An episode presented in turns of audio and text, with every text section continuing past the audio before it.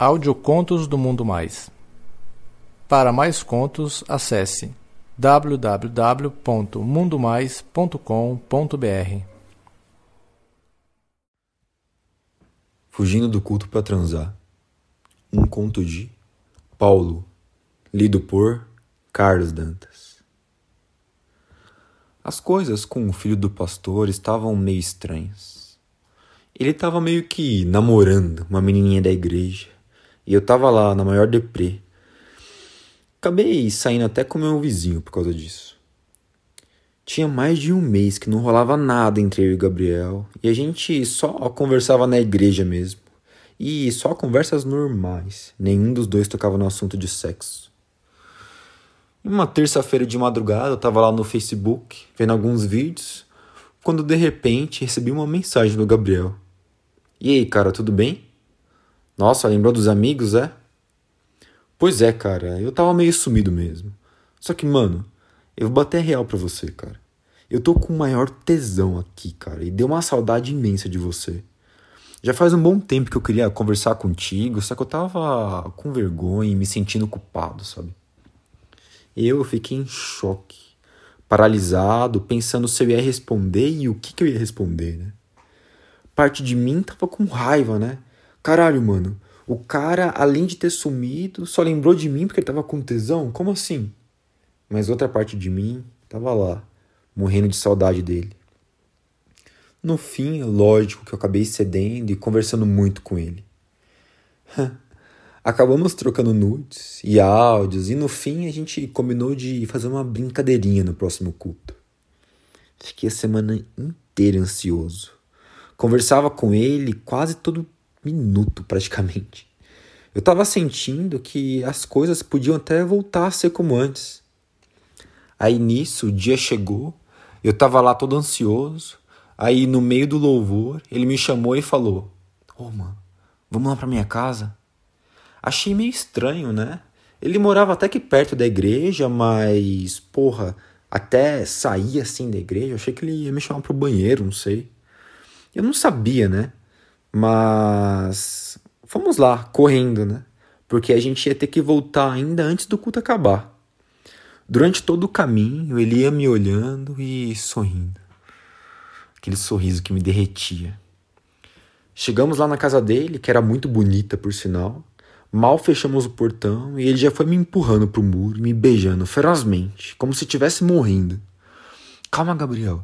Vamos entrar, mano. Aqui é desconfortável, cara. Eu tive que falar porque ele não parava de me beijar e me apertar no muro, mano. Ele já foi mais calmo do que isso. Eu não tava entendendo, né? Acho que era o fogo.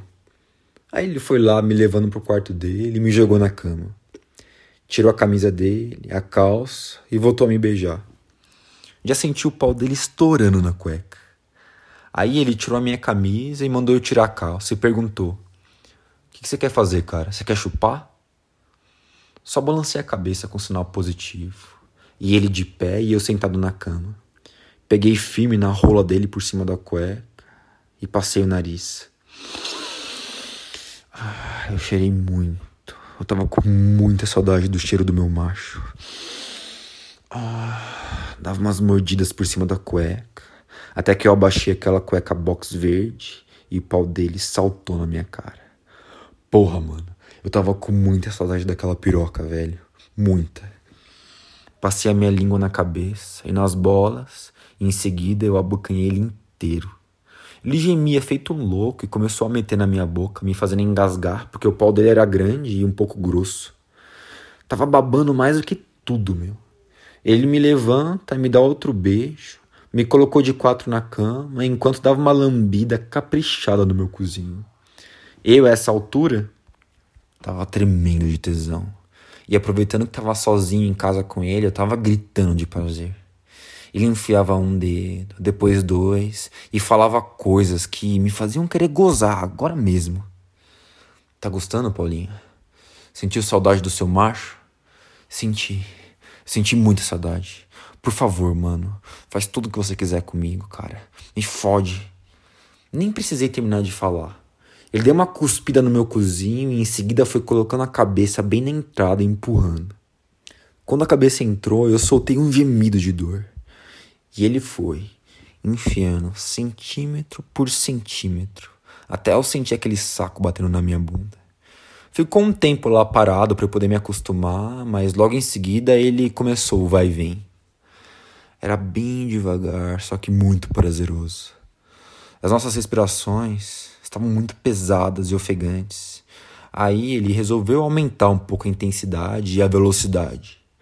Ele comeu de quatro por uns cinco minutos até ele me mandar mudar de posição.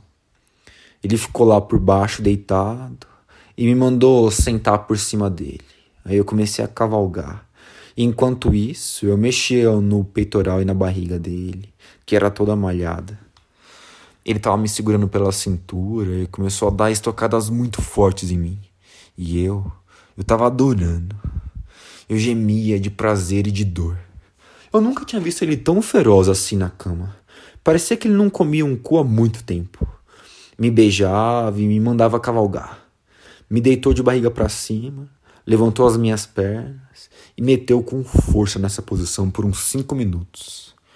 Enquanto ele metia, ele me olhava nos olhos e eu via aquele suor escorrendo pelos cabelos dele caindo em mim. Ah, caralho, mano. Aquela visão foi suficiente para me fazer gozar de novo, sem encostar no meu pau. Estava virando normal para mim. Assim que eu gozei, ele tirou o pau às pressas e colocou na minha cara e gozou fartamente, igual um cavalo. Foi porra na minha cara toda, até me assustei. A gente deu risada juntos e em seguida eu chupei o pau dele para deixar limpinho. Enquanto isso, ele ia lá, passava a mão na minha cara e levava só porra na minha boca. Ele gostava de ver eu engolindo o gozo dele. Ficamos lá deitado por alguns minutos, até que a gente se lembrou do culto.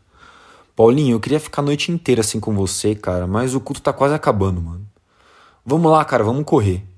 A gente se limpou correndo, nos vestimos e fomos para a igreja.